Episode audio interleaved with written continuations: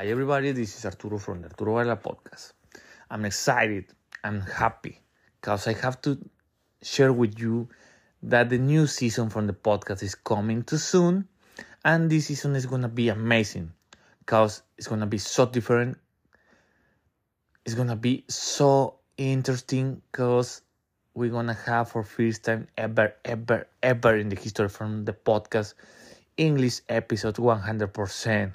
So I'm so excited because also that we're gonna have more guests and we wanna bring it to you the opportunity for know how other people from another countries think, what they learn, what they experience, and I hope you enjoy this new season.